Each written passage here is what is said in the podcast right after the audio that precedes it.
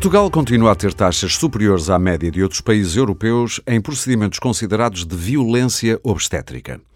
Quais as razões que explicam estes números? E o que significa na prática violência obstétrica? Estamos perante uma expressão que ajuda à compreensão e a pôr fim às práticas que se enquadram neste fenómeno ou que, pelo contrário, pode criar os anticorpos que levam à sua negação. Afinal de contas, não estamos perante situações de dolo no sentido jurídico do termo. Enquadram-se na definição de violência obstétrica práticas não recomendadas pela Organização Mundial de Saúde e que contrariam a evidência científica. Por que razão persistem? O que revelam do entendimento e da importância do papel da mulher enquanto detentora de capacidade de decisão e de ação sobre o próprio corpo. O que leva a que as mulheres nestas situações percam o protagonismo que a natureza lhes encomendou e sejam arredadas das decisões relativas ao nascimento dos seus bebés. Eu sou Aurélio Gomes e hoje aqui no Pode Pensar, o podcast da DEC Proteste, temos de falar sobre violência obstétrica.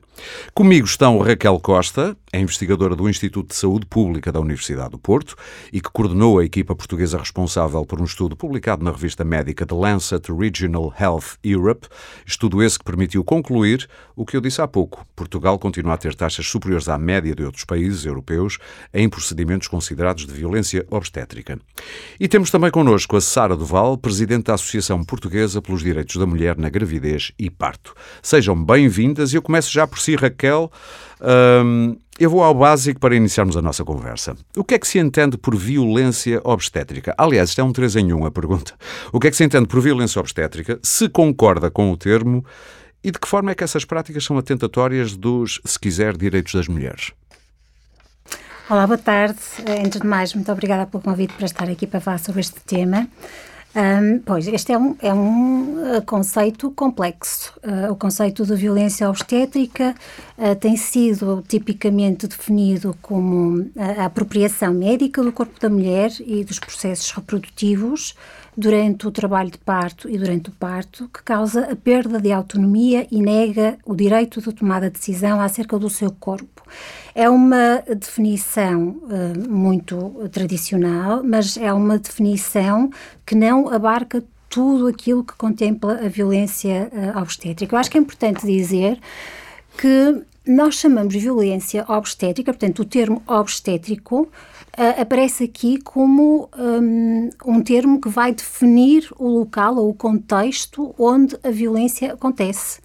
Uhum. Um, portanto, uh, acontece nas, nos serviços uh, de saúde que, preteste, que, que, prestam os cuidados de saúde reprodutiva, pode ser perpetrado tanto pelos profissionais de saúde como por, como por, outros profissionais que estão nessas instituições ou pela própria instituição. Portanto, o termo obstétrico serve aqui para marcar um contexto da ocorrência da violência.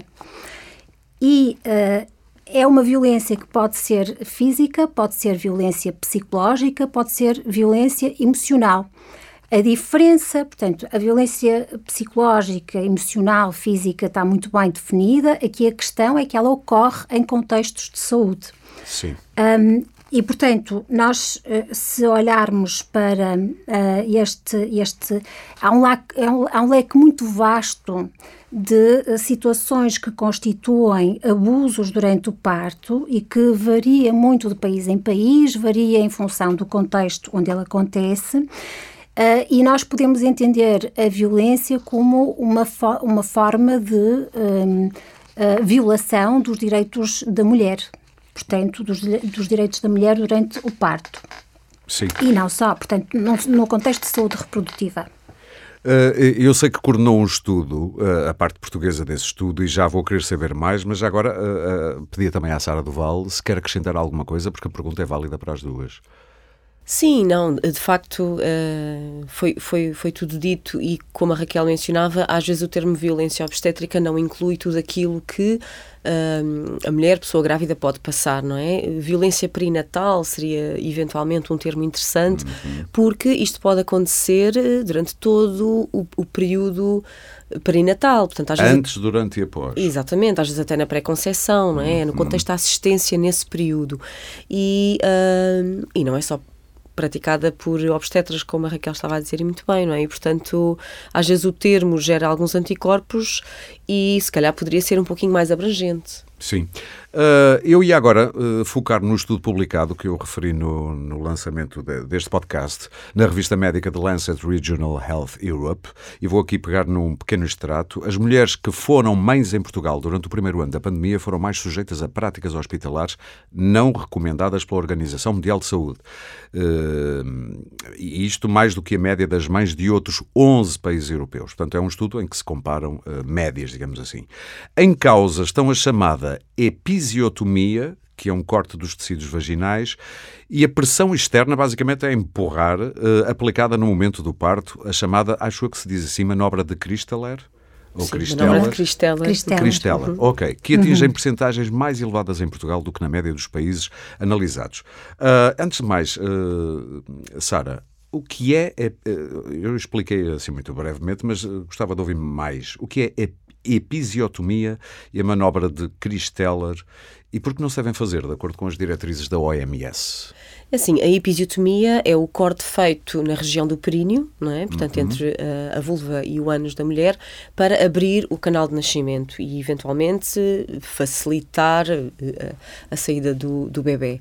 A questão é que a Organização Mundial de Saúde, que uh, uh, que uh, atualizou as suas práticas em fevereiro de 2018, retirou das suas recomendações toda e qualquer prática de episiotomia. Portanto, Eu estou então, aqui a ver not recommended. Not recommended. Antes estava de 10 a 15%, com Sim. uma taxa de cesariana, e entretanto foi retirada. Especialmente, vale a pena dizer, usar este, este procedimento como rotina ou prática comum. Exatamente. Haverá casos em que poderá ser necessário, imagino lá está, o facto da OMS ter retirado até coloca um pouco esse, esse, ponto de interrogação, porque se nós pensarmos no processo fisiológico de parto, a episiotomia, que é no fundo o fim da linha, não é? O bebê sim, já está sim, ali sim. a sair, é consequência de um parto que vem já de si só muito mexido, muito medicalizado.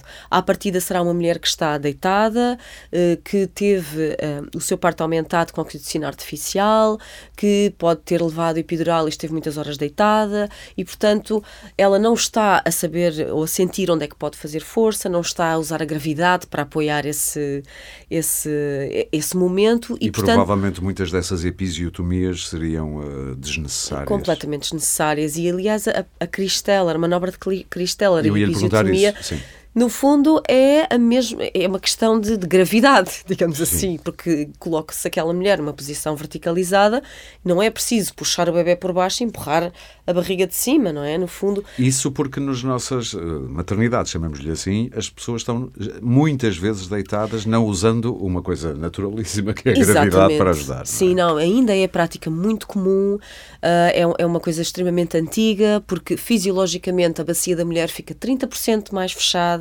o sacro fica Quando fixo, sim, e tem todo o peso da barriga, águas bebê em cima do cóccix, ou seja, nada ajuda, a não ser, lá está, e daqui a grande questão quase hierárquica da sala de partos, onde é que está o poder na sala de partos, aquela mulher que está deitada numa posição que não favorece nem a ela nem ao bebê, mas que pode dar muito jeito ao profissional de saúde que está na sua posição. e porque é? alguém mobilou os quartos ou as enfermarias dos hospitais só com camas também. Pois, exato, mas é? as camas podem ser articuladas sim, sim, e sim, nós até já temos exemplos em Portugal de serviços onde temos colchões no chão.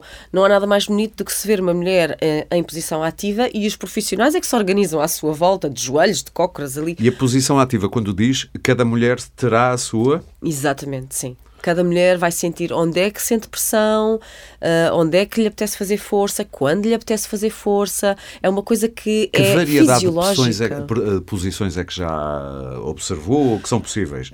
Todas imagina... Todas e mais. Ah, é o Kama Sutra do parto. Pode ser. Adorei essa Pode ser em pé, pode Sim. ser de gatas, pode ser com a perna levantada, pode ser até deitada de lado, mas. Agachada. Agachada. Até pode sentada. ser deitada se for o caso. Pode é? ser deitada desde que seja de lado e o cóccix esteja fixo. Ou seja, é aquilo que a mulher sentir, porque o tamanho, posição do bebê, se ela está muito cansada ou não, tudo isso vai ditar a individualidade que aquela mulher vive naquele momento. Muito bem. Já vou querer saber mais sobre a violência obstétrica, mas agora gostava também de me centrar no tal estudo que a Raquel, a Raquel Costa, que está no Porto connosco, em direto do Porto, investigadora, volta a lembrar do Instituto de Saúde Pública da Universidade do Porto. Antes de mais, eh, faça-nos o contexto deste estudo, eh, Raquel. Qual era o objetivo, qual foi o método, como trabalharam, até a validade dos dados recolhidos, até porque isto foi um inquérito, salvo erro, online, em 11 uhum. ou 12 países e anónimo, uhum. não é?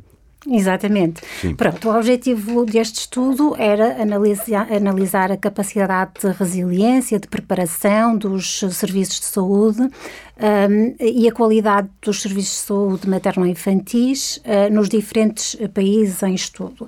E aquilo que nós fizemos foi uh, utilizar os estándares da Organização Mundial de Saúde para a qualidade dos cuidados que são prestados em contexto hospitalar durante o parto uh, e desenvolver uma métrica uh, que nos permitisse analisar até que ponto é que esses estándares estavam a ser ou não cumpridos nas instituições uh, nas instituições hospitalares. Porque não há muitos Durante... estudos nesta área, nem muitos nem poucos, acho eu. Ou e haverá... utiliza... Sim. E, e, e, é, é muito importante estudar, é muito importante saber as, as, perspectivas das mulheres e é muito importante utilizar este tipo de métricas. Há um conjunto de especialistas de diferentes áreas a debruçarem-se sobre esta questão: o que é que é a qualidade do serviço que é prestado em contexto hospitalar? Como é que nós avaliamos isto? Como é que nós medimos Sim. isto? Isto é um trabalho que tem vindo a ser realizado há vários anos por vários especialistas e, portanto, aquilo que nós fizemos no nosso grupo de investigação foi pegar nesses estándares, nesse trabalho uh, uh, que foi publicado em 2016 e eh, desenvolver a métrica de forma a avaliar, na perspectiva do indivíduo que é o receptor dos cuidados de saúde, uhum. até que ponto é que essas práticas estão a ser ou não estão a ser realizadas um, de acordo com a sua experiência. Exato. Uh, e, portanto, Ou seja, no fundo é a perspectiva do utente, neste caso. É a perspectiva do utente, que é uma perspectiva muito importante. Que haverá é talvez a mais alguma... importante, diria eu, não é? Exatamente, portanto, haverá. Sim. Há uma perspectiva também muito importante, que é dos profissionais de saúde. E nós eu ia perguntar-lhe momento... isso, se eles têm noção deste problema, curioso. Uh, eu não sei se a perspectiva de, dos profissionais de saúde, há, eu penso que há alguma divisão no, do ponto de vista dos profissionais de saúde. Há, há perspectivas muito diferentes e há certamente uma, uma, uma, uma, parte dos profissionais de saúde que tem uma perspectiva ainda muito clássica daquilo que é a prestação de, de, de, de cuidados de saúde e que não está em sintonia com estes estándares da Organização Mundial de Saúde. Uhum. E, portanto, eu vou só completar, só para uh, terem uma ideia do procedimento que nós e da metodologia que nós utilizamos. Um, portanto, nós uh, desenvolvemos o estudo na altura da pandemia, fizemos este questionário online, foi muito questionado se um questionário online é uma metodologia válida ou não para fazer um estudo de investigação. E há uma coisa que é muito importante que as pessoas devem saber, que é nós, em metodologia de investigação, é muito importante o anonimato das pessoas. Quando a uhum. pessoa está a responder a uma questão que diz respeito a uma instituição que lhe presta cuidados de saúde, que ela vai ter que voltar lá outra vez para dar continuidade aos seus cuidados no pós-parto, é muito importante que esse questionário seja absolutamente confidencial e anónimo. Portanto, que foi o os caso questionários deste? foi o caso deste. Portanto, este questionário foi feito por via online Uh, nós não, não sabemos qual é a instituição de saúde que serviu aquela paciente, nós não sabemos. Nós sabemos qual é que é a região onde os cuidados foram prestados, mas nós não sabemos qual é a instituição. E por que razão? Isto é intencional. Porque nós queremos que as mulheres respondam de fo da forma mais aberta possível. Claro. E isto é um ponto muito importante metodológico. Portanto, um, esta metodologia foi pensada, esta metodologia é uma metodologia que se utiliza em vários estudos um, e que foi desenvolvida exatamente da mesma maneira nos diferentes países, para nos permitir esta tal comparação. Sim. Uh, e, portanto, é exatamente isso. Portanto, a validade nestes dados não são inquestionáveis. Pode ser apenas um instrumento que vá despoltar, despoltar não, espoletar novos estudos nesta área. Exatamente. Explique-nos é, a dimensão então deste problema e o que é que os números recolhidos neste estudo significam. E eu dou já um ou dois exemplos. Por exemplo, a episiotomia. 21%, 20,1% aliás, das mulheres disseram ter sido sujeitas a episiotomia durante o parto vaginal espontâneo. Isto é uma média dos outros países. Em Portugal, esse valor foi o dobro, quase, 40,7%. E já agora, uhum. quanto à manobra de Christeller, também estamos a falar de. Aí já é mais parecido, 41,2% na média do, dos outros países estudados. Em Portugal, quase 50%. Uhum. O que isto revela é que nós temos aqui um espaço de melhoramento, não é? Pronto, aquilo que eu acho que é importante perceber é que há países como a Suécia, como a França, que têm taxas muito menos, eh, muito mais baixas da prática uhum. destas, destes procedimentos. O que isto quer dizer é que Uh, há profissionais de saúde que estão a conseguir utilizar estratégias alternativas Uh, e que são, uh, para evitar estas, estes procedimentos que não são recomendados pela Organização Mundial de Saúde e que estão a ser bem sucedidos. Uhum. E, portanto, se isto acontece noutros países, nós uh, devemos também, nós, desenvolver estratégias para conseguir encontrar Uh, alternativas na prestação dos cuidados de saúde a, estas, a estes procedimentos. Agora, há uma coisa que é muito importante as pessoas compreenderem também, é que Uh, uh, estes procedimentos, uh, fala-se muito se existe a violência obstétrica ou se não existe a violência obstétrica. Um, e estes procedimentos, quando realizados, têm que ter o consentimento da, paci da paciente, não é? Pois que é uma das queixas de muitas mulheres, é que de repente são sujeitas a hum, intervenções, já nem falo da boa educação, da má educação, que é outra das queixas, já vamos falar dos exemplos. Mas sim, muitas mulheres são de, de repente uh, intervencionadas sem serem tidas nem achadas, não é? E depois é que perceberam o que é que lhes foi feito ou o que lhes está a acontecer. Muitas vezes a, a mulher, no, no, momento do parto, não tem bem a noção daquilo que está a acontecer, eh, não está a ser devidamente informada, não há uma devida comunicação, interação do profissional de saúde com a mulher que eh, que uh, muitas vezes não é, uh, muitas vezes até o que acontece é que a mulher uh, recusa uma determinada intervenção e ela é implementada de qualquer das formas. E, portanto, isto são situações que devem ser um, reconhecidas. É muito Sim. importante que se reconheça. Portanto, estes são os relatos de mulheres. Nós temos aqui, uh, os dados estão publicados. Uh, é muito importante que se reconheça que estas situações acontecem e que uh, os direitos das mulheres estão a ser violados nestas circunstâncias. E, portanto, mesmo que e, como sabe, há pessoas que consideram que não existe violência obstétrica. E mesmo Aliás, que não como, se como, queira dar o nome como, de violência... Como disse, uh, peço desculpa interrompê-lo, mas como veio tão prontamente dizer a Ordem dos Médicos que liminarmente recusou a, a existência do que eles dizem, uh, ou melhor, eles é que disseram, uh, de violência obstétrica em Portugal. Pois, não sei se percebeu o que eu disse. Sim, sim, compreendi. Sim, sim. Portanto, há um negacionismo da violência obstétrica em Portugal, não é? Portanto, ah, mesmo que se negue essa existência da violência, temos que perceber se aquele ato, só porque nós não lhe chamamos violência, se aquele ato deixou de ter impacto na mulher, só porque eu não lhe chamei violência. Sim. Estas Portanto, coisas não se decretam, é não é? não é porque Exatamente. eu digo que não há violência Portanto, que ela não existe, não é?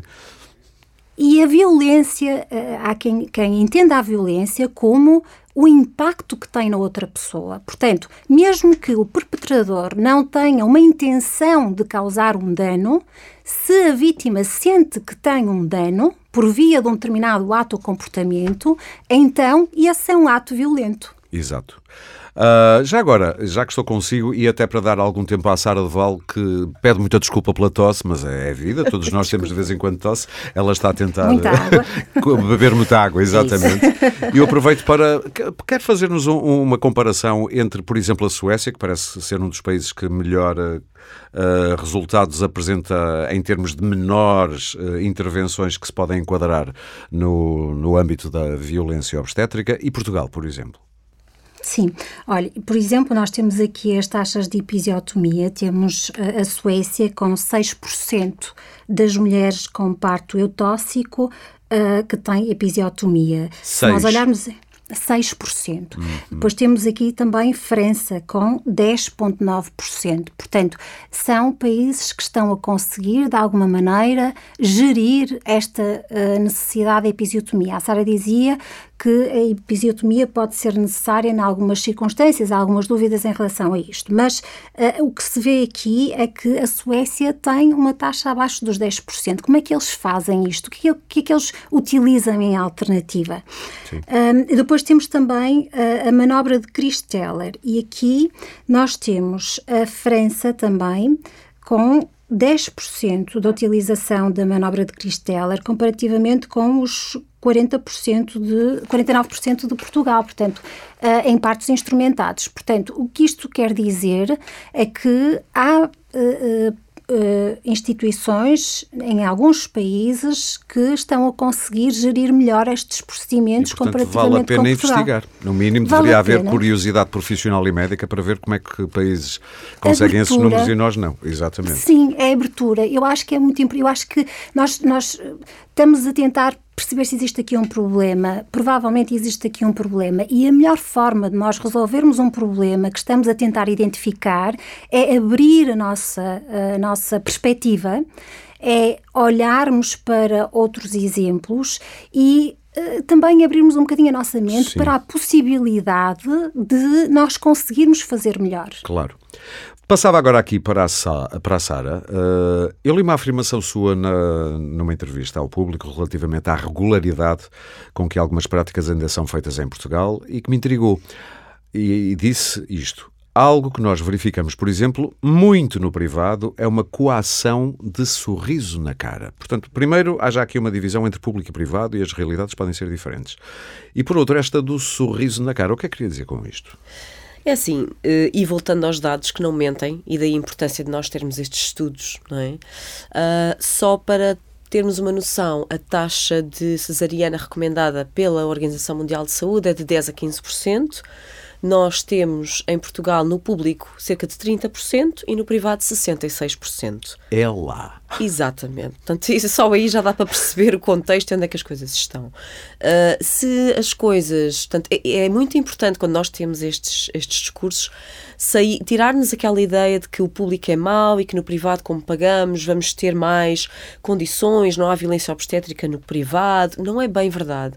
O que acontece é que, lá está, Uh, se calhar as coisas são ditas de forma muito simulada, com um sorriso na cara, mas as mulheres são à mesma encarreiradas a aceitar intervenções que não são dos seus melhores interesses. E muitas vezes é uma coisa subreptícia, Sim, quase subliminar. É? Principalmente porque uh, no privado nós conseguimos ter aquilo que a evidência já veio demonstrar ser mais seguro para mães e bebés e que no público ainda não é possível, que é a continuidade de cuidados. Porque a Organização Mundial de Saúde diz que acima dos 15% eh, não há evidência científica não há evidência, de, no exatamente. caso da, da da cesariana, a cesariana não há evidência de que melhore o outcome, portanto, o resultado da coisa. Mas eu também conheço muitas mulheres que ainda não engravidaram, não, eu vou querer de cesariana. Isso é, é um excelente isto? exemplo. Sim. Isso é um excelente exemplo, porque esse é precisamente o argumento. Ah, mas as mulheres é que pedem. Então Sim. nós temos que pensar o seguinte: será que estas mulheres estão a escolher com as cartas todas na mão? Se com a informação tenho toda. um obstetra uhum. que é muito simpático e em quem eu confio e que simplesmente me apresenta as intervenções como o óbvio próximo passo, não me dá escolhas e não me diz assim: olha, não, em vez de dizer não está farta de estar grávida ou eu vou de férias em agosto, vamos Sim. marcar aqui a sua cesariana, não diz, olha, se aceitar a cesariana, tem mais hipóteses de, num parto subsequente, ter uma ruptura uterina, ou uma placenta acreta, ou uma série de outras dificuldades. Mas dá mais jeito a mim, pode ser. É muito diferente. Isso do dar jeito uh, casa com uma imagem que é um preconceito à partida meu, e portanto vou-lhe vou perguntar quando li este número de que as cesarianas no público em Portugal andariam à volta dos 30% e no privado 70%, eu pensei imediatamente, dinheiro, é uma operação, claro, dá dinheiro. Sim. Portanto, eh, os privados são mais interessados em cesarianas. Isto não é preconceito? É, acha que é uma explicação Sim, sim, válida? não. Uma cesariana no privado é o dobro do preço de um parto vaginal. Ok. E, e, é também fácil de fazer uma agenda eh, e um, claro. e, e, um mapa de, de horas Exatamente. de trabalho, porque pode-se agendar para o dia X à hora Sim. X. Não tem que estar ali à espera que a natureza siga o seu curso. Tanto a cesariana. Isso explicaria isto? Explica completamente. Tanto uhum. a cesariana como as induções. Sim. E lá está, a indução também. Nós temos uma pandemia de induções em Portugal e muitos destes indução dados do parto. que nós temos Ou em seja, Portugal. Provocá-lo antes Provocá-lo quimicamente antes, só porque estamos nas 40 semanas, que também é uma prática que a OMS e outras sociedades uh, obstétricas vieram dizer que não é seguro. Mas lá está, é, é apresentada como o óbvio próximo passo e, portanto, as mulheres não estão a escolher com as cartas todas na mão. Estou a perceber. É um jogo um bocadinho viciado. Claro. Muito bem, já que estou consigo, depois também vou pedir a, a opinião à nossa outra convidada, mas vamos uh, falar. Nós falamos essencialmente de duas ou três uh, atividades ou intervenções que caem um bocado, ou quase sempre, dentro deste âmbito da violência obstétrica. Mas isto está muito mais do que apenas a episiotomia ou a manobra de Christeller ou até as cesarianas o, que é que diria que mais acontece a uma mulher, ou, ou qual é o risco uh, que uma mulher corre de que episódios de falta de respeito, de intervenções uh, em que ela não é tida nem achada, acontecem?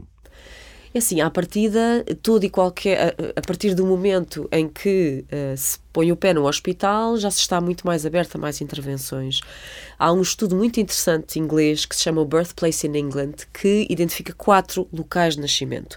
Eles identificam o hospital, portanto a unidade obstétrica, uhum. identificam a casa, que está incluído no Sistema Nacional de Saúde, tanto o parto em casa, e depois as casas de parto, chamadas uh, unidades de cuidados das parteiras. Que eles têm em Inglaterra, nós que eles têm em Inglaterra. Temos, eles têm as midwives, não é? Exato, mas uhum. há dois tipos de casas de parto. Há as casas de parto que são uma ala do hospital que é gerida pelas parteiras e tem uma decoração mais parecida com uma casa, e depois há as casas de parto independentes, em que é, por exemplo, uma moradia e aquilo é uma casa de parto. Sim. E o que se verificou é que, por exemplo, só por estar dentro do hospital ou nessa tal ala do hospital, as mulheres eram mais propensas a ter intervenções, a pedir epidural, e, e enquanto que as de, as de casa ou das casas de parto independentes, à partida, não tinham risco de sofrer uma série de consequências. Ou seja, há aqui uma causalidade também só o facto de estarmos naquele local. A minha única dúvida, sim, nessa sua afirmação é se é causa e efeito ou se é apenas correlacional. O que é que eu quero dizer com isto? Será que as mulheres também que já preferem tê-lo em Também. casa já vem de um, de um mindset, portanto, uma maneira de pensar que as ajuda também a que isso corra melhor. Potencialmente. Potencialmente. É, convém estudar para saber, Sim. basicamente. Sim, é, no Sim. fundo é passar a informação e essa informação deve ser passada às pessoas claro. ao longo das consultas. Nós temos uma lei, um acrescento à Lei 15 de 2014, que é a Lei 110 de 2019, que, onde está lá tudo isto escrito tudo, tudo, tudo. E, portanto, entre aspas, bastava que tudo isto fosse passado para a prática, porque está lá tudo: o plano de parto, a informação, uh, uh, o facto das recomendações do OMS serem de verificação legal obrigatória. Era só pegar naquela receita e seguir todos aqueles tópicos. Raquel, alguma coisa a acrescentar a este quadro do que é a vastidão das possibilidades da violência obstétrica? Alguma coisa que nos tenha escapado? Sim, eu acrescentaria também uma coisa muito importante, que é a integridade psicológica da mulher. Pois. É, um, eu acho que há aqui uma, uma e, e há um relatório das, das Nações Unidas que aponta muito isto, que é a falta de formação dos profissionais de saúde no que diz respeito à ética e no que diz respeito a, aos direitos humanos das, das mulheres no período do parto e, e no período perinatal, como dizia a Sara, e uhum. muito bem. Uh, e, e, de facto, um, este dano psicológico, emocional que é causado à mulher por, pela, por dificuldades e por uh, falhas graves na comunicação tem um impacto a longo prazo, tem um impacto na mulher, tem um impacto na relação da mulher com o seu bebê, tem um impacto na relação que a mulher tem com a sua companheira ou o seu companheiro, tem um impacto uh, na família, direto na família, porque uh, há situações que acontecem no parto de desconsideração, de, um, em que as, as, mulheres sentem que não são tratadas com dignidade, que a sua integridade é colocada em causa e que tem um impacto a longo prazo. Deixe-me interrompê-la para dizer que 31,5 é mais de 3 em cada 10 mulheres, uh, quando questionadas sobre se foram tratadas com dignidade, 31,5 das portuguesas é um terço uh, sentiram-se que, que foram tratadas com falta de dignidade. Não há outra maneira de dizer. Exatamente, e eu quando olhei para estes dados, eu uh, fiquei chocada, tenho que dizer, porque uh, uh, isto é uma forma de violência não haja dúvidas, que ninguém tenha dúvida, não é? E, portanto, uh, e, e, isto é grave acontecer nas instituições, porque, e também há um ponto muito importante, que nós temos esta ideia de que a violência só acontece nos países subdesenvolvidos. Não, uhum. a violência acontece nos países desenvolvidos. O relatório das, das, há um relatório das Nações Unidas, de 11 de julho de 2019, que reporta situações de maltrato, de abuso eh, na Suécia, uh, no também Reino existem, Unido, portanto, exato. nos países também existem e em Portugal também existem. E, portanto, um, eu acho que é muito importante porque uh, situações de problemas de saúde mental acontecem no decurso deste tipo de problemas de comunicação. Uh, trauma de parto, perturbação de stress pós-traumático, que tem um impacto até no desenvolvimento da criança. Portanto, são situações de problemas de saúde mental muito graves e que, repare, que a mulher não tinha antes de entrar no hospital e, depois, e sai do hospital sim. com esses problemas. Diga-me dizer... diga uma coisa, no, no, ao elaborarem o vosso inquérito, havia espaço para outros comentários? Às vezes acontece nos inquéritos, é, respondemos sim ou não, ou valorizamos eh, numa escala de valores qualquer uh, afirmação, e depois às vezes há um espaço de comentário adicional às respostas, uh, e, e, houve esse espaço, e se houve, permitiu perceber melhor em que é que a dignidade das mulheres foi afetada? Houve, houve esse espaço. Nós ainda não tivemos tempo de analisar, okay. porque o questionário, nós temos este questionário em mais de 20 línguas, portanto, ah, as mulheres exato. poderiam, vamos imaginar, vamos imaginar que temos uma mulher de origem, uh, eh, um, de outra origem em Portugal, que fala francês ou fala inglês ou fala sim, mandarim. Sim, sim, Uh, o, o, questionário estava disponível nas diferentes línguas e esta análise das narrativas nós ainda não tivemos tempo para fazer, iremos fazer com certeza. Muito bem. Uh, talvez voltemos a falar sobre, a falar sobre o assunto. Uh, Sara, para que fique claro, e eu acho muito interessante este ponto, a violência obstétrica não é uma invenção de um conjunto de mulheres com um estilo de vida, chamemos-lhe diferente, new age, alternativo uh, ou pseudocientífico. Uh, e, portanto, isto é claro, porque muitas vezes os críticos do, do, do, dos que acusam uh, o Sistema Nacional de Saúde ou o sistema privado de violência obstétrica, muitas vezes reviram os olhos e resumem tudo. Ah, pronto, lá vêm os New Age, os veganos, ou não sei o quê. Isso tem sido, tem-se deparado com esse revirar de olhos? Não, e aliás, pronto, todos os casos que chegam à, nossa associação. Uh, aquilo que se tem verificado, e nós pronto, conduzimos também pequenos questionários ao longo hum, deste hum. tempo, não, não com envergadura deste, mas uh, os, dos casos que nos chegam, o que é muito interessante verificar é que os casos de violência obstétrica ou de abuso e desrespeito, Sim. como lhe quiserem chamar, não têm tanto a ver o quão é que o parto se desviou daquela ideia de parto ideal que aquela mulher tinha. É muito mais onde é que ela sente que perdeu o controle e lhe começaram a fazer coisas que ela não sabia o que é e não consentiu. O que é um parto idealizado ou humanizado para uma mulher pode não ser para outra. Sim. Uma mulher pode tenho, querer... Eu tenho a noção que se fosse mulher, queria já correr para o hospital com medo de me acontecesse alguma coisa em casa. Agora, isto é bom para mim, não quer dizer que seja bom para, para outros. É muito mais por aí. Portanto, uh, podemos até aqui discutir, estivemos a falar da cesariana, que uma mulher que por alguma razão quer marcar a sua cesariana marcada porque eventualmente tem uma história de uh, violência sexual na sua vida, é um, aquilo está a mexer-lhe um pouco com a sua saúde mental, que é uma forma de controlar a situação, Sim. deveria ter direito a ela. Portanto, obrigar uma mulher nessa situação a um parto fisiológico vaginal, por exemplo, é uma enorme violência. E, é portanto, bom que diga isso, para não parecer que, te, que, que se tenha alguma coisa contra esse procedimento não, chamado portanto, cesariano. Nós, exatamente. quando falamos em uhum. erradicar a violência obstétrica, não é o, o, o santo grau não é o parto 100% fisiológico para todas, é conseguirmos olhar para cada mulher para cada na sua individualidade, claro. com o quadro clínico, vontades e a uh, capacidade de falar, porque assim, a mulher pode não saber até às vezes os termos técnicos ou o que lhe aconteceu, mas ela sabe sempre se foi bem tratada ou não. Claro. E é importante ouvir as mulheres, não é isto que nós dizemos das outras violências, claro, não é? Exatamente. O não Ouçamos significa não. Exatamente. Eu li relatos aterradores de mulheres que de repente estão ali completamente, completamente, expostas. expostas e de repente sim. entrou uma, um médico uma com uma inteira, turma inteira, sim. nem bom dia sim. nem boa noite, abre as pernas e agora faça força. E que é isto? Nós temos inclusive casos de várias situações que fizeram jurisprudência no Tribunal Europeu de, Direito, Europeu de Direitos Humanos, com situações muito específicas, há, quatro uh, pelo menos. E, portanto, isso é uma coisa já muito falada. Também. Já para não falar daquela linda frase, ah, agora queixa-se, mas quando foi para o fazer não, não, não, não se queixou, agora sofra. O pois isso também é, é violência, exatamente. Claro, exatamente. Foram as redes sociais a dar um empurrão para a visibilidade deste assunto? Sem dúvida que ajudou. Sim. Sem dúvida que ajudou, uh, porque é assim, as redes sociais no seu todo, não é? E se antigamente alguma coisa era publicada numa revista científica e apenas chegava uh, aos mais mais interessados nestas temáticas, a violência, a, a, as redes sociais vieram a tornar até não só a questão da violência obstétrica, mas, por exemplo, os, as fotografias de parto, uhum.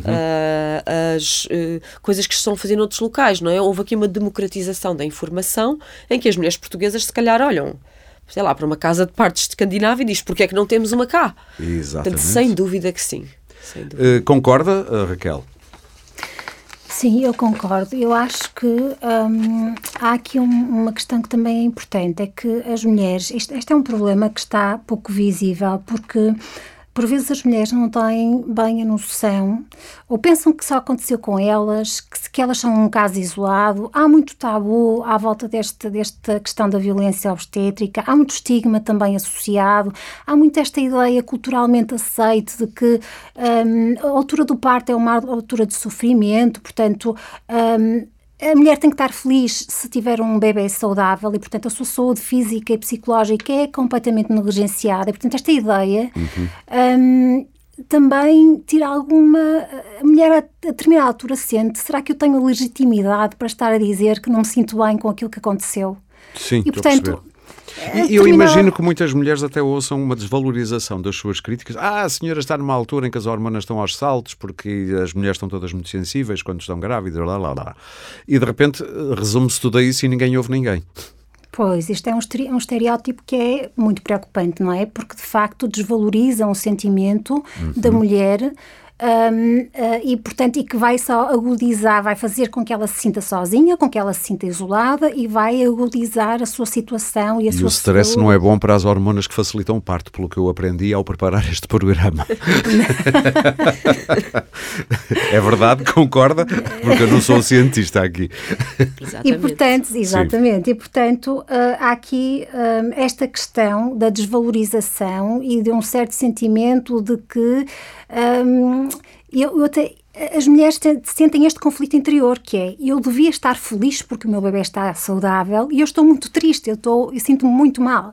Uhum. E a uhum. determinada altura as pessoas não conseguem compreender se a mulher foi feita para ser mãe, então eu não consigo compreender porque é que esta mulher não está muito feliz porque tem um bebê saudável. Sim. E portanto, isto é tudo muito complexo de gerir. E eu penso que à medida que algumas mulheres foram falando sobre o tema, em que este, este tema está a ser mais abordado, e que a pessoa percebe que não está sozinha, que vai ganhando esta coragem para assumir este descontentamento com uh, as práticas que ocorrem em algumas circunstâncias. E também acho que é importante dizer que uh, há casos muito felizes de partos em Portugal, não é? Portanto, nós não estamos a falar disso, estamos a falar de situações que correm menos bem. E também há outra coisa que eu, que Sim, acho que é importante. Como, como a, a Maria João Amorim, que prepara o programa comigo, me disse, parto sem risco é aquele que já foi. Porque uh, vale a pena lembrar que provavelmente nós também medicalizamos muito e exageradamente, provavelmente, uh, o parto, mas também há um passado de grande mortalidade materno-infantil, especialmente antes do advento da medicina moderna, que provavelmente levou a esse exagero, imagino eu. Uhum. Mas há aqui uma questão que é muito importante, que é um, não se pode utilizar as baixas taxas de mortalidade Sim. materna e infantil para justificar a falta de qualidade nos restantes standards de, de prestação Sim. de cuidados de saúde. Portanto, nós temos uh, uh, este, este facto de que uh, estamos a conseguir boas taxas não deve ser uma desculpa para nós não melhorarmos ainda mais a qualidade dos serviços que nós estamos a então prestar. Então eu fazia-lhe esta pergunta e também depois à Sara. Uh, esta expressão violência obstétrica, esta nomenclatura, ajuda ou desajuda a resolução do problema? Porque eu imagino que se, se em muitos casos a medicina eh, quando intervém em ambiente obstétrico, já é muito interventiva, provavelmente por defesa, para evitar, ou por uh, comodismo, ou por defesa, Se uh, falamos em criminalizar violência obstétrica, não acha que provavelmente a classe médica e enfermeiros e todo este ambiente vão ainda reagir com mais defesa logo, evitando qualquer problema, medicalizando mais? A questão aqui é que quando nós utilizamos, e, e este negacionismo da violência obstétrica decorre disso mesmo, de um, de, um, uhum. de um risco que o profissional de saúde se assumir é ele o perpetrador. A instituição de saúde é o, o agressor, não é?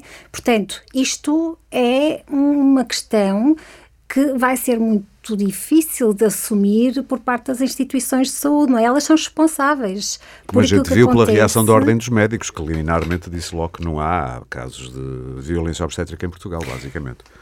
Exatamente, portanto, o, o, o, e, nomeadamente nem se pergunta se se faz a manobra de Christeller porque ela não se deve fazer e ponto. E, portanto, não se pergunta. Exige-se que não se faça, se não exatamente. Se faz. Exatamente. E, portanto, eh, nós perguntamos, nós no nosso estudo, que é a mentalidade do investigador, é a pessoa que não parte de um pressuposto um, que já se viu que estava errado uh, e, portanto, parte de um, de um, pressuposto de que tudo pode acontecer, portanto, vamos perguntar se aconteceu ou se não aconteceu e vamos ver o que é que as pessoas nos dizem em relação a este, a este fenómeno. Sim. E, de facto, aquilo que nós verificamos é ele acontece. Sim. Mas, mas, concorda comigo que criminalizar é capaz de ser complicado, porque a criminalização implica sempre um dolo em, em linguagem jurídica, uma intenção uh, de criar dano. Acho que pode ser assim resumido o dolo. Eu não sou jurista, corrigir-me-ão se, se, eu estiver errado, mas é assim que eu entendo a palavra dolo. Portanto, uh, acha que é a melhor maneira, como acho que era a intenção da antiga, antiga ainda, porque uh, no momento em que gravamos, a Assembleia da República ainda Uh, ah, não, agora é só a Comissão Permanente, peço desculpa. Então é a antiga deputada ex-PAN, Cristina Rodrigues, é, é, que tinha proposto uh, um projeto de lei de criminal, criminalização uh, da, da, violência obstétrica. obstétrica. Parece-lhe operacionável?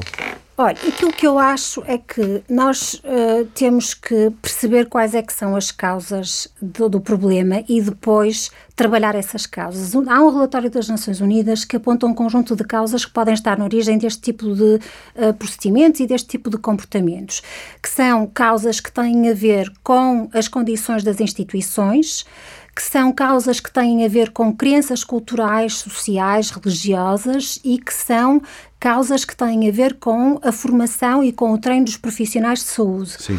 E aquilo que eu acho. E que muitas vezes é, são renitentes em, em mudar uh, práticas que utilizam há, há muitos anos não é? Exatamente, mas Sim. a formação e o treino serve exatamente para isso, para tranquilizar a pessoa na mudança de perspectiva. Claro. Porque a mudança é difícil para qualquer pessoa, não é só para um profissional de saúde. Qualquer um de, nossas, de nós nas nossas profissões pode ter dificuldade em mudar a estratégia, em mudar o procedimento.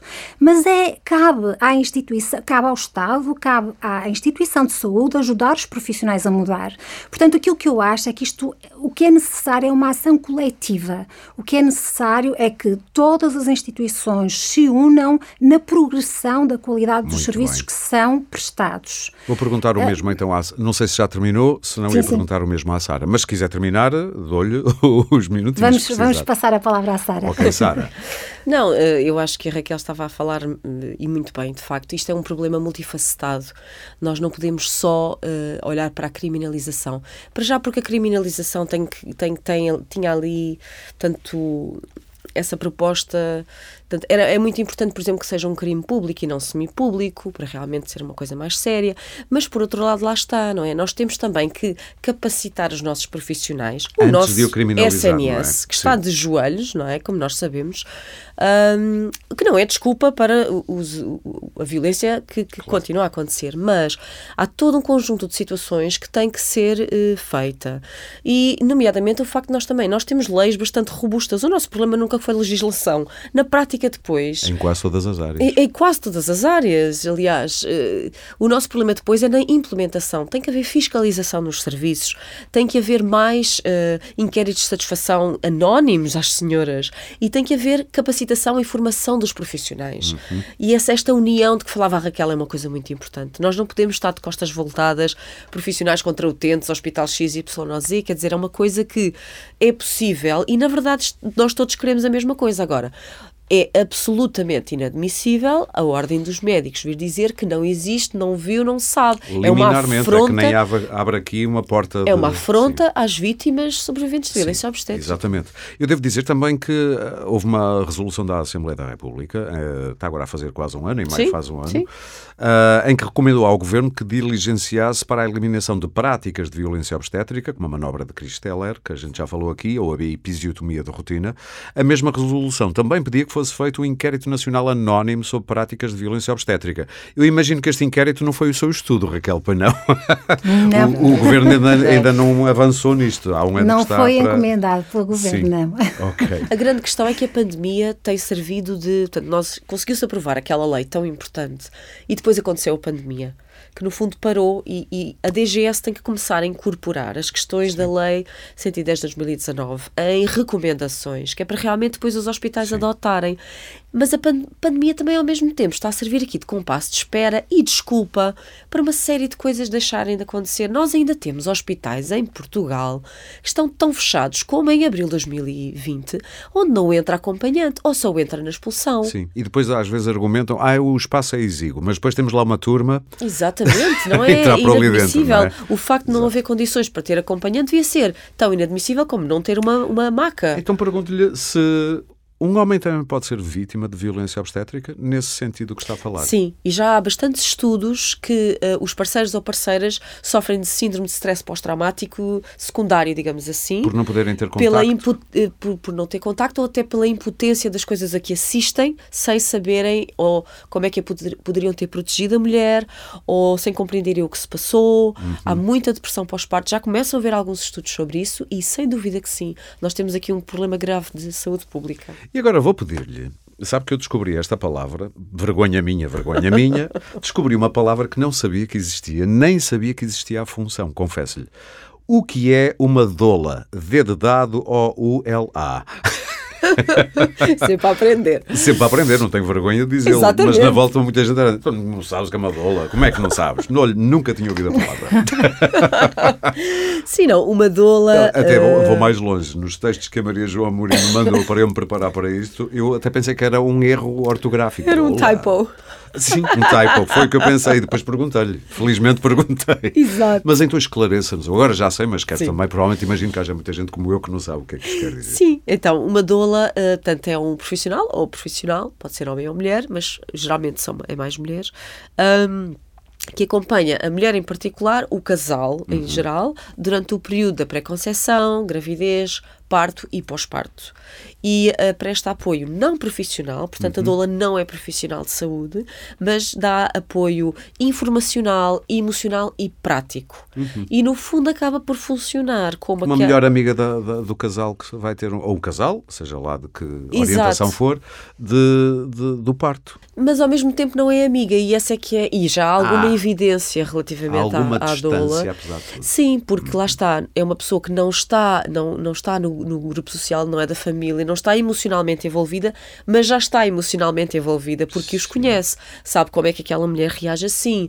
Uh, por exemplo, apoiou-os na construção de um plano de parto e, portanto, apoia a comunicação também com os profissionais. Uhum. O desmistificar de alguns termos mais técnicos, depois, a seguir ao parto, o apoio na amamentação, recuperação pós-parto o ouvir da história de parto, o Isso curar. já está regulamentado em Portugal?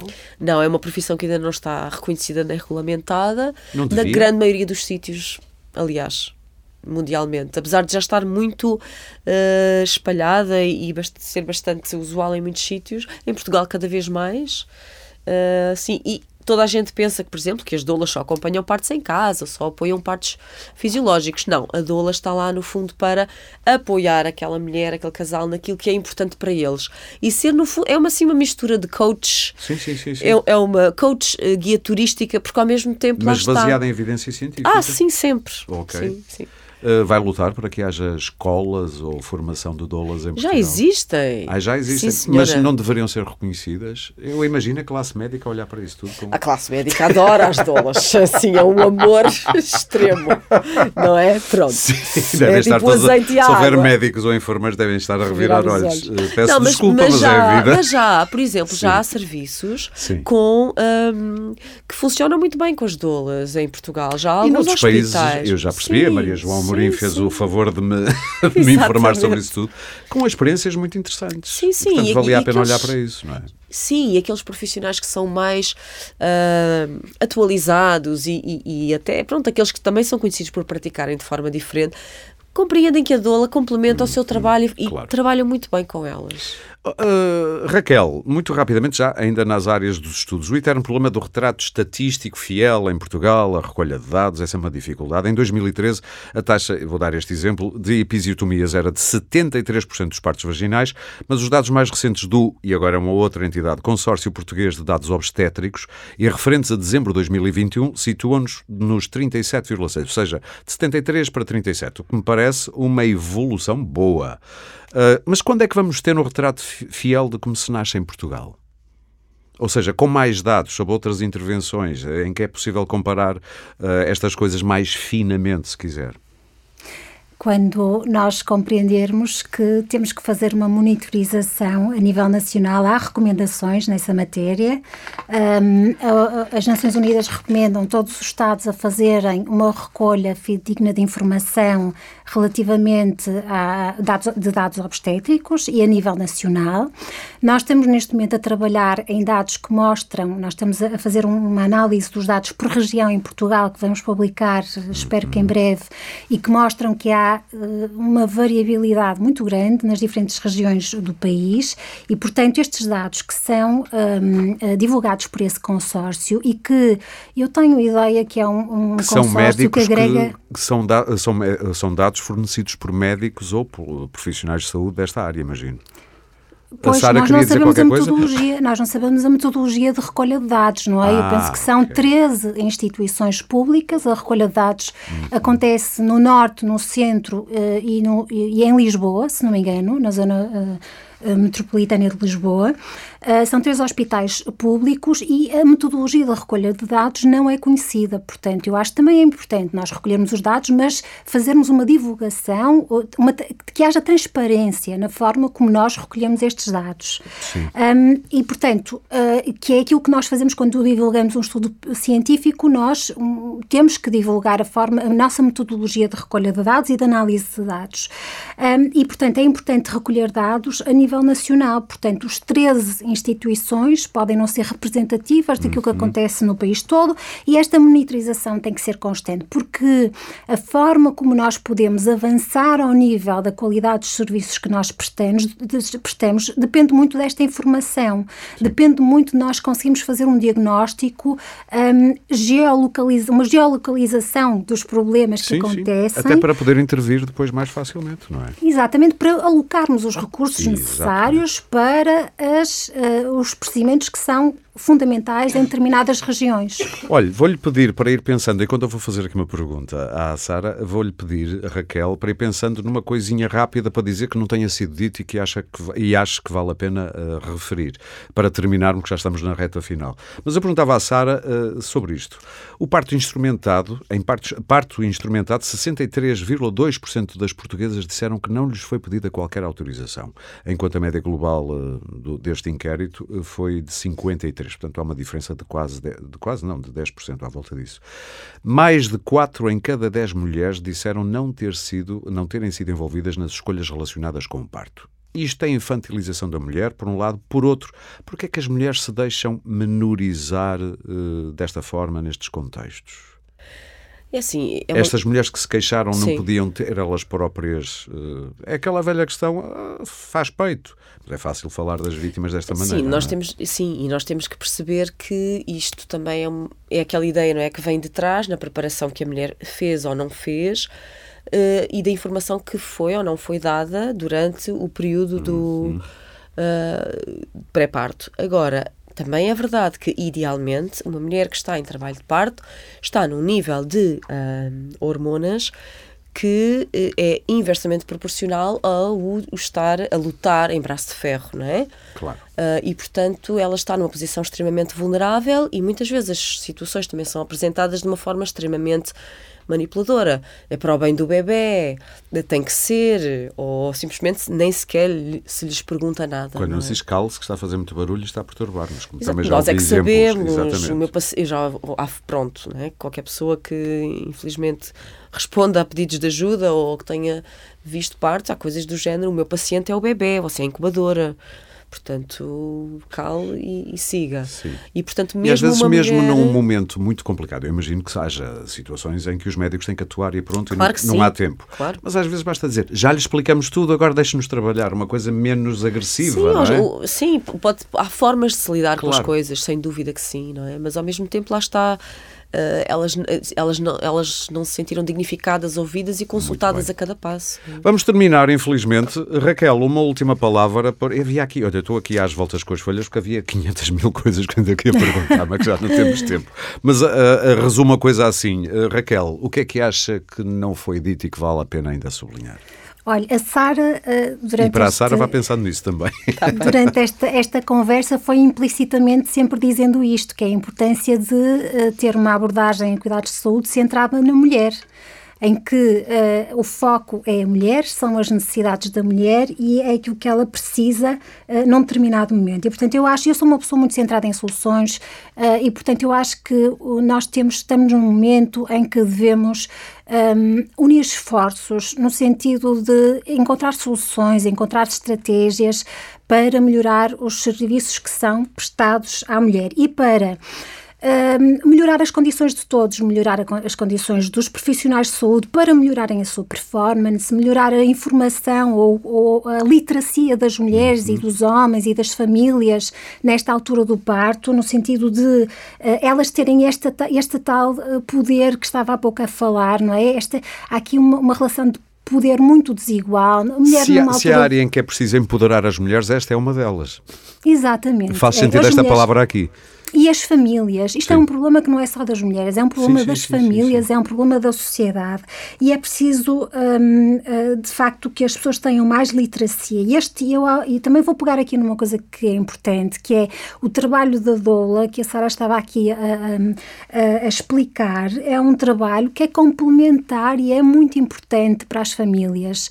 As, as famílias precisam muito de suporte, não só no período de preparação para o parto, como também após o parto. Isto é fundamental, ter claro. alguém em quem elas confiem, alguém que seja uma base segura e alguém que lhes dê a segurança para elas ultrapassarem e para viverem este período da melhor forma possível. Claro, porque há pequenos problemas que são grandes problemas quando os vivemos, mas que não são problemas médicos grandes, para que ir ao obstetra com uma coisinha que estou um bocadinho enjoada, quando na volta pode ter uhum. um bom uhum. conselho de alguém intermédio e, e anterior ao obstetra. Ou, ou Exatamente, já viu como é que isto pode facilitar o trabalho dos profissionais claro. de saúde? Porque só a própria tranquilização da mulher é fundamental para que hum, tudo corra da melhor forma possível. Claro. Sara, uma última palavrinha. Última palavra, eu gostava só de acrescentar que as nossas taxas de mortalidade materna têm sim vindo a subir consistentemente nos últimos anos.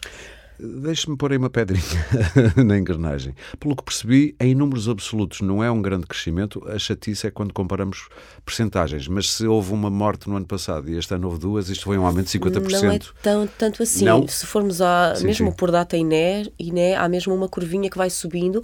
Ainda é bastante baixo, sem dúvida, relativamente a, ao que era, se calhar, nos anos 60. Mas uh, vemos uma tendência... Da materna. Materna, materna sim, não do... Materna. O que é que alguma explicação possível para isso? É assim, nós questionamos, portanto, a Associação Portuguesa pelos Direitos da Mulher na Gravidez e Parto há dois anos questionou uh, e a, a, resposta que a DGS, uma das coisas que a DGS disse foi que as mulheres estão a ter uh, filhos mais tarde, uh, por causa da diabetes, as mulheres estão mais velhas, e, era uma notícia horrível que dizia mais gordas, mais velhas e uma coisa assim. Mas isso não faz sentido? Não faz sentido porque este fenómeno não se verifica em outros países europeus, onde sim as mulheres também estão a ter filhos mais tarde e, portanto, se calhar. E não estão velhas, gordas e diabéticas. Exatamente. e se calhar já não é sim. assim tão. Hum, óbvio afirmarmos, ah, mas enquanto as nossas taxas de mortalidade perinatal estiverem bem, não temos que mudar uma palha. Já começamos aqui a ver a ponta do iceberg, é? o, o canário na mina, como se costuma dizer. Sim, e portanto acha, quer deixar essa última uh, informação para que ninguém possa dizer que não sabia disto. Não é? Exatamente. Muito bem, olhem, muito obrigado às duas, foi um prazer. Eu aprendi muito com isto, foram importantes Obrigada. esclarecimentos. Obrigado. Obrigado também a quem nos ouviu e já sabe, pode subscrever e seguir este podcast em Spotify, Apple Podcasts, Google Podcasts, SoundCloud ou qualquer outra plataforma de podcast que utilize, quer no seu telemóvel, quer no seu computador. E pode ainda ouvir este podcast também em deco.proteste.pt. Este episódio teve, como sempre, coordenação editorial da Maria João Mourim, produção de Sandra Borges e foi gravado e produzido nos estúdios da Índigo. O Pode Pensar da DEC Proteste regressa em breve com mais ideias para consumir.